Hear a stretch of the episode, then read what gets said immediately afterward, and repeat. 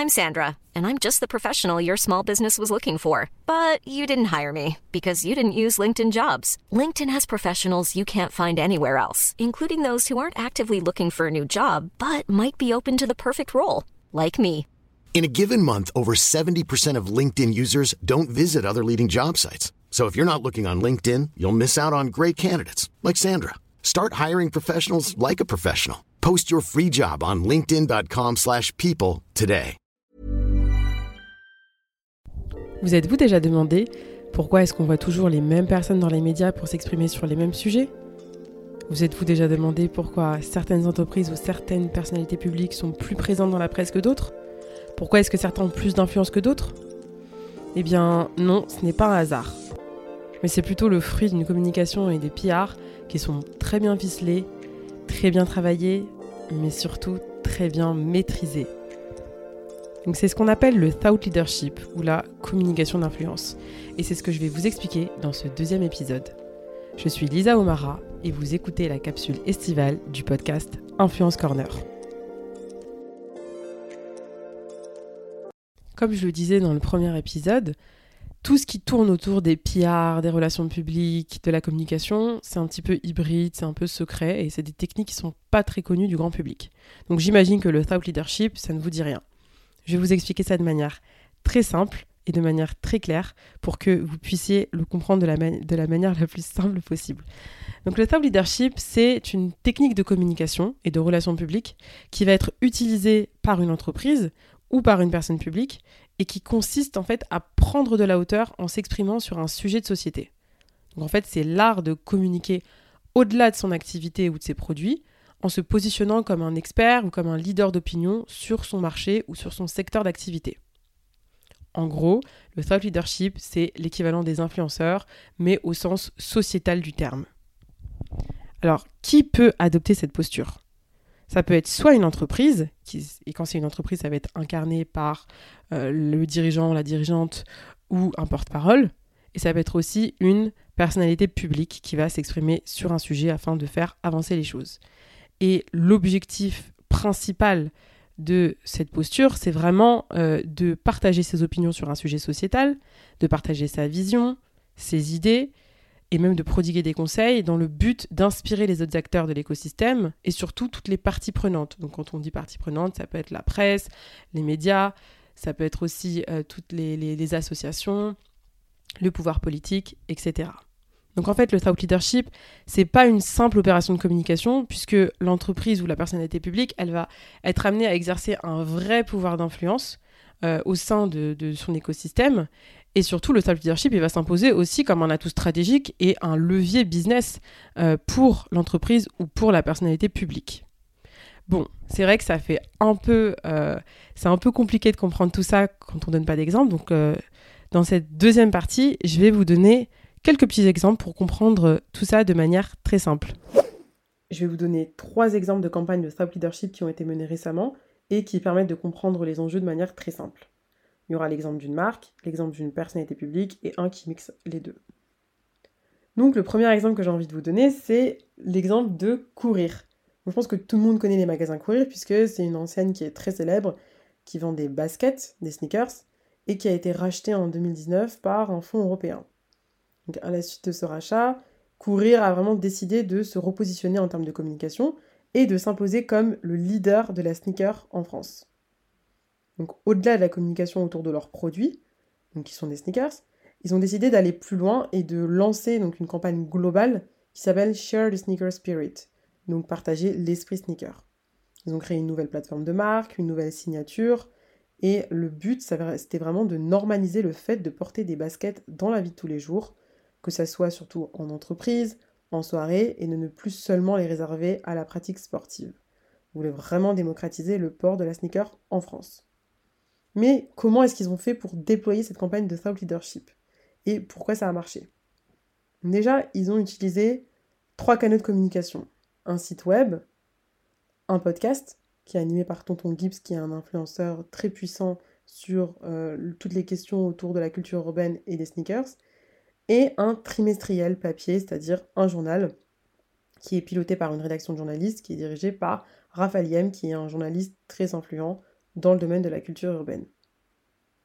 Donc en fait, ce qui est intéressant, c'est que à travers cette communication, les porte-paroles de courir, ils se sont pas seulement exprimés sur l'esprit sneakers, mais surtout ils se sont dotés d'une armée d'ambassadeurs qui prônent les mêmes valeurs que courir et qui revendiquent cette culture urbaine, cette créativité. Donc ils ont mixé en fait des prises de parole sur l'esprit sneaker et euh, une communication d'ambassadeurs. Donc l'objectif derrière tout ça, c'était vraiment de toucher une large cible de personnes à travers plusieurs types de médias. Donc on l'a bien vu, le web, le podcast, les nouveaux médias et le papier pour les plus vieux, dans le but vraiment de normaliser ce port des sneakers dans la vie de tous les jours. Et grâce à toute cette communication, ils ont réussi à s'imposer comme leader d'opinion sur ce mouvement sociétal. Et ils ont vraiment été avant-gardistes puisqu'ils se sont inscrits dans la durée. Aujourd'hui, ils continuent cette euh, communication qui a été euh, commencée euh, en 2020.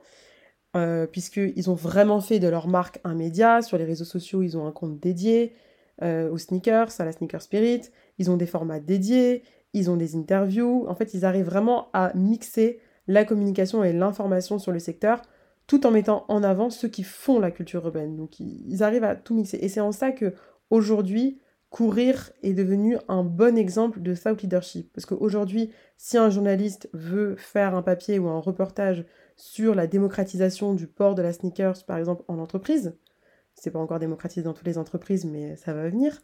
Si donc un journaliste veut euh, faire ce type de papier, ben il va aller interroger bien sûr des personnes euh, qui sont issues de la culture urbaine, qui vont des experts qui vont pouvoir en parler, mais ils vont aussi aller interroger courir puisque aujourd'hui ils ont une, véritable légitimité à s'exprimer sur la question.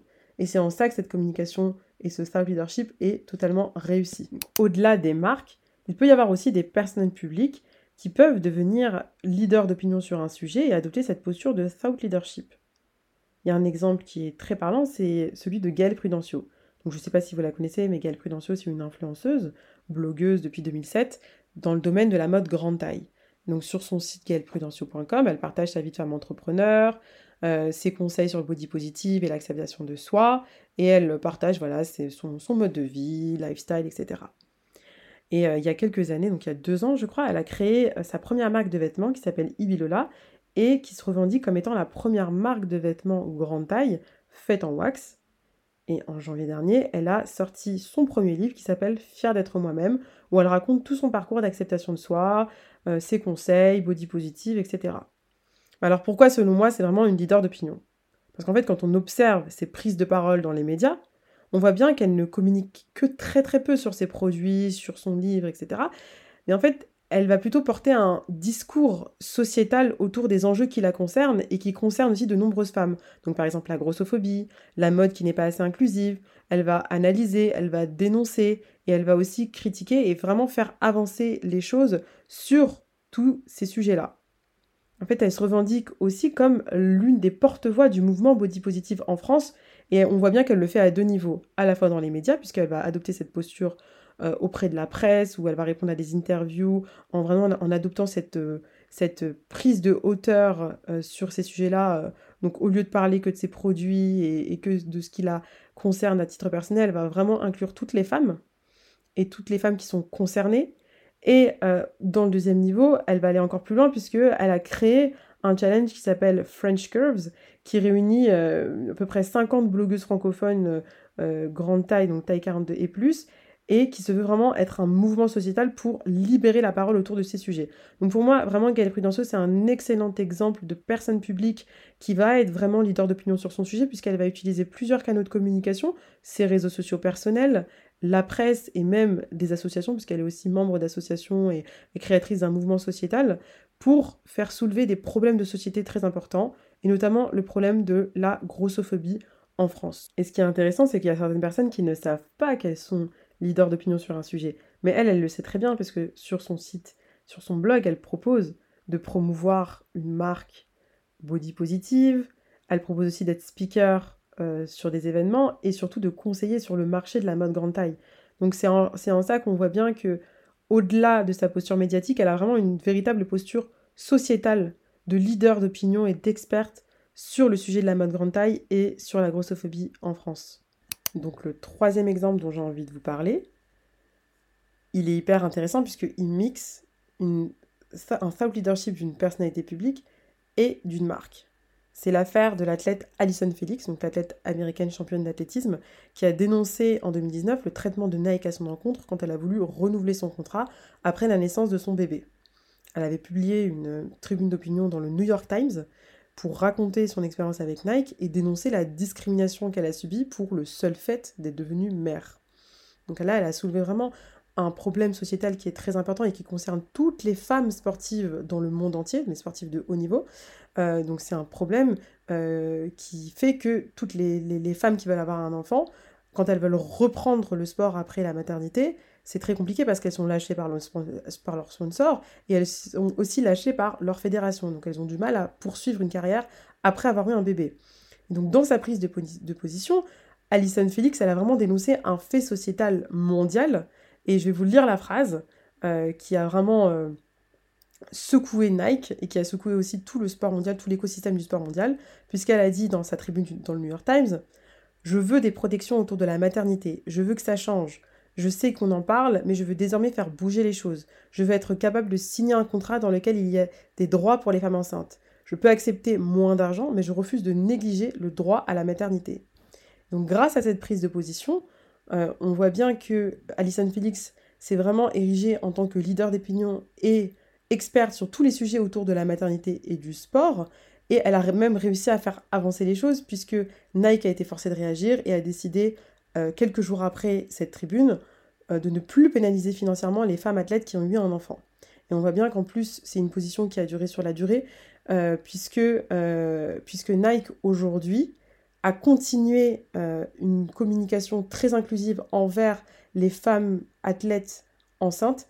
Et ils ont présenté une campagne il y, a quelques, il y a quelques mois où ils mettaient justement en avant des femmes qui avaient eu un enfant et qui reprenaient le sport. En vraiment, le message sociétal qui était derrière, c'était que Nike supportait et, euh, accompagnait toutes les femmes sportives de niveau qui voulaient avoir un enfant. Donc, par cette prise de position, en fait, euh, il y a, y a d'abord eu un événement malencontreux euh, par rapport à Nike, mais ensuite ils ont réussi à s'en servir pour eux-mêmes devenir leaders d'opinion et avant-gardistes sur le sujet euh, des femmes euh, et du sport et de la, de la continuité de la pratique sportive après la maternité. Bon, je pense qu'avec ces trois exemples, vous avez compris un peu les enjeux autour du self leadership et de la communication d'influence. Mais maintenant, de manière concrète, vous en tant que marque ou en tant que personnalité publique, comment est-ce que vous pouvez devenir un leader d'opinion sur un sujet de manière très simple? Je vais vous donner trois petites techniques. La première, c'est de maîtriser son sujet et de maîtriser tous les enjeux qui concernent votre secteur d'activité. La deuxième petite technique, c'est de prendre position, c'est-à-dire de savoir euh, quels sont les enjeux de votre secteur et d'avoir une position claire et affirmée sur un sujet et ne pas hésiter à être clivant, à dénoncer, à critiquer et à donner des solutions sur une problématique sociétale qui concerne votre secteur d'activité ou vos produits. Et le troisième petit conseil, c'est de faire de sa marque un média. Aujourd'hui, vous pouvez utiliser la presse comme vecteur d'opinion pour donner votre avis, pour analyser un secteur d'activité, dénoncer et apporter des solutions, mais vous pouvez aussi utiliser les réseaux sociaux, puisque c'est gratuit. Et par exemple, Instagram, c'est un très bon outil pour faire ça puisque euh, vous pouvez justement, en faisant de votre marque un média, construire une ligne éditoriale qui sera claire et cohérente sur plusieurs réseaux sociaux, d'intégrer un storytelling à votre stratégie marketing, et surtout, l'idée c'est vraiment d'allier la communication sur vos produits ou sur votre secteur d'activité avec l'information sur votre secteur et sur votre écosystème. Et ça va vous permettre vraiment d'attirer une audience qui va être plus qualifiée et surtout ne pas seulement communiquer sur vos produits, vous allez pouvoir, grâce à ces petites techniques, juste soulever des problématiques sociétales qui concernent votre secteur d'activité, être plus attractif pour vos prospects, pour vos clients et pour toutes vos parties prenantes. Je vous donner un exemple très simple avant de finir. Par exemple, si vous êtes une marque de culottes menstruelles. Au lieu de communiquer uniquement sur vos produits qui sont innovants et confortables pour les femmes, ça peut être intéressant dans vos posts et dans vos prises de parole médiatiques de parler de tout ce qui est choc toxique, de tout ce qui est hygiène féminine et euh, le fait que les culottes menstruelles aujourd'hui, ça reste une solution qui est plus écologique et surtout qui est plus safe pour les femmes.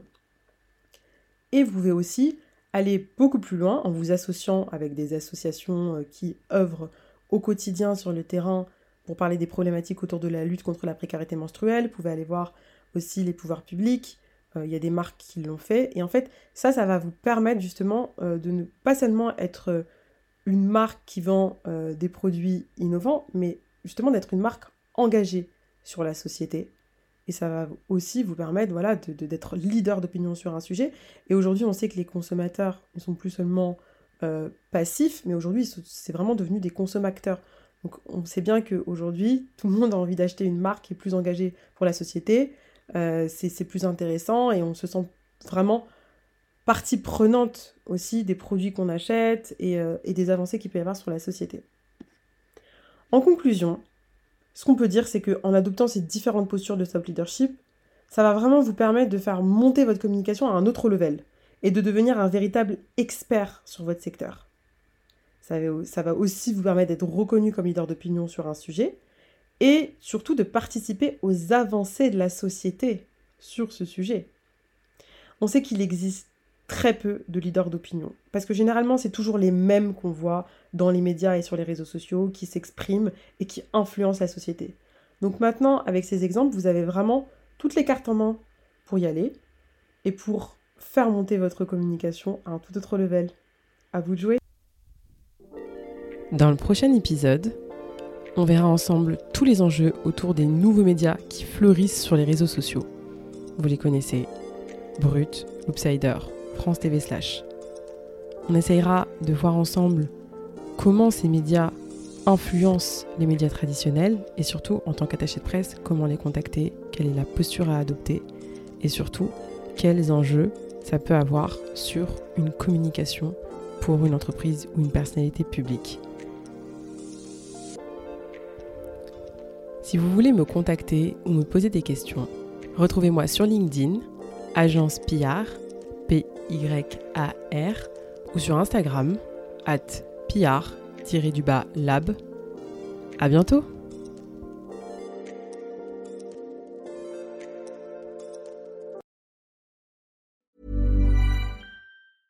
Mom deserves the best, and there's no better place to shop for Mother's Day than Whole Foods Market. They're your destination for unbeatable savings, from premium gifts to show-stopping flowers and irresistible desserts. Start by saving 33% with Prime on all body care and candles. Then get a 15-stem bunch of tulips for just $9.99 each with Prime. Round out Mom's menu with festive rosé, irresistible berry chantilly cake, and more special treats. Come celebrate Mother's Day at Whole Foods Market.